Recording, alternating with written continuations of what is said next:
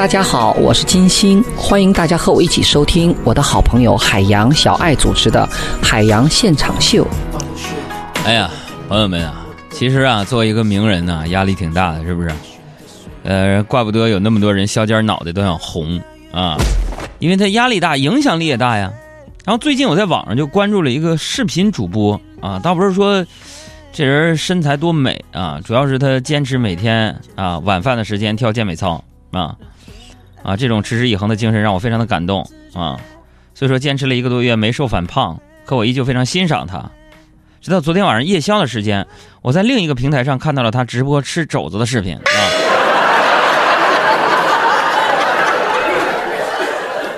我想发个调查，朋友们，通过我们的公号，大家调查一下，就是你们现在看那些手机主播的视频直播吗？啊？有人说啊，这些想红的那个网络主播呢，都会在屏幕上吹拉弹唱，或者是搔首弄姿。错了，为了吸粉，有人会干出更更疯狂的事儿。你看这事儿，重庆一个二十九岁一个小伙干啥呢？为了吸引粉丝，博取人气，在没有任何专业护防护的这个情况之下呢，这冒险直播干啥？捅马蜂窝啊！结果差点捅到 ICU 去了。你说这种就是无视个人生命安全的直播行为，它不仅是一种自残，更是一种就是病态的娱乐，是吧？真的，现在你看那快手里边一个个都是变态呀，那是啊！真的，裤裆里放鞭炮，啊，活吃蛇，啊！那说到底，你看直播捅马蜂窝，这都是利益驱使下的一种病态追求啊！暴露出一些人的这个畸形的娱乐观和成名观，急功近利啊！目前呢，这位捅了马蜂窝那小伙呢，还在重症监护室待着呢，是吧？而且已经花去上万块钱的治疗费。我也是头一次知道，原来红颜多保命，原来是这样一个意思。红了，红的发肿。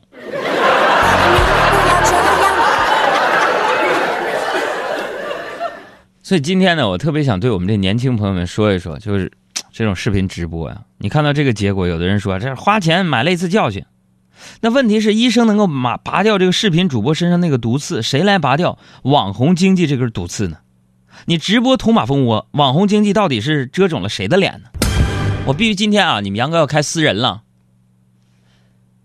怕见着身上写的，那离远点儿。首先，我觉得咱们中国的年轻人在玩这种疯狂的直播，这就是。遮了文化的脸，你看，视频直播是很多运营平台的拳头产品啊。这个视频产品呢，呃，由于这个顺应了时代的需要，有了更广阔的市场，啊，对于这个视频主播的内容呢，监管部门为什么总是气喘吁吁的呢？仅仅让这运营平台自己约束自己，能行吗？另外，它也遮肿了监管的脸呢。对于这个网络视频平台啊，运营商啊，有着监护的责任吧。监管的责任吧，但更大这个监管主体应该是职能部门。那遗憾的是，我们的职能部门的监管还是处于啊这个疲于奔命的这个层面。这个问题出现了，处理这个问题；那个问题出现了，处理那个问题。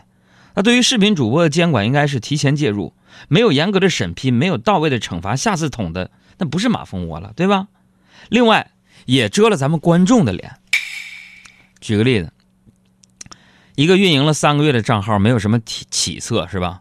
当这账号预告要直播捅马蜂窝的时候，一个小小的账号几十几就是几天的时间吸引一万多人，这说明什么？这说明咱观众处于一个什么样一个境地？也变态吗？你看正规的视频直播没有人去关注，反倒是什么涉黄的、涉毒的、跳脱衣舞的、涉赌的这些视频主播能够吸引人，就像捅马蜂窝一样，能让就这么多人焦急的等待观看。观众的脸已经因为素质低下被遮肿了，知道不？最后我觉得也是真的遮了低俗的脸。我一直觉得自己不高雅，海洋现场秀是一个俗文化。但是现在我真的害怕，有一天我有孩子的时候，打开手机那些直播平台，看到一个个大长腿，一个在那儿若隐若现的那些装扮的时候，我真的害怕我怎么管我孩子？啊？没钱万万不能，有钱也不是万能的吧？可是好像人们已经对这句话视而不见了。有些人崇拜的就是有钱就是爷，是吧？没钱你就孙子。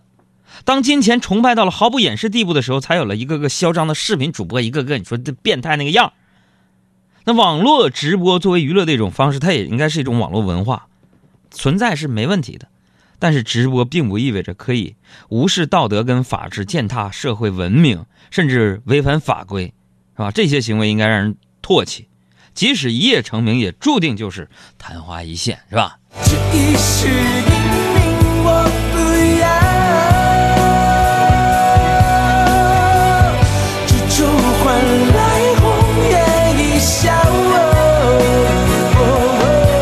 那么说到围观的朋友们，给我们的公众账号回复“马尔代夫”四个字，看看我昨天在马尔代夫照的照片。